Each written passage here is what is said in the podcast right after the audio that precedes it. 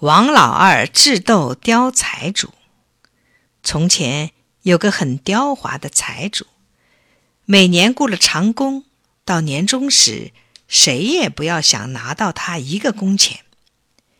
有一年，财主雇了王老大给他干活，工钱是一年给九两银子。可财主规定，如果有一件事不会做，就扣三两。王老大辛辛苦苦干了一年，到年底了，该发工钱了。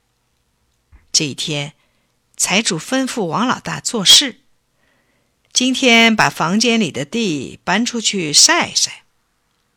王老大说：“这不好搬呀。”财主就扣了他三两银子。接着又说：“把这只大缸给我放到小缸里去。”王老大说：“这怎么行啊？”财主又扣去他三两银子，然后他又得意洋洋地坐在椅子上，指着脑袋对王老大说：“给我算算，这头有几斤几两？”王老大说：“这没法算呢。”财主又扣去王老大的最后三两银子。王老大给财主白干了一年活。只好空着两手回家。第二年，弟弟王老二又来给财主干活。财主说：“一年工钱九两，如果有一件事不会做，就扣三两。”王老二说：“这样，工钱得加倍才行。”财主说：“行，不过扣钱也得加倍，一样不会。”就扣六两，王老二答应了。王老二辛辛苦苦干了一年，到了年关，该算工钱了。这一天，财主也叫王老二晒房间里的地。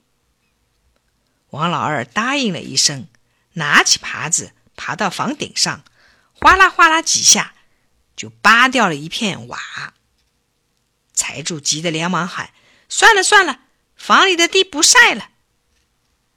王老二下房后，财主又叫他把大缸放到小缸里。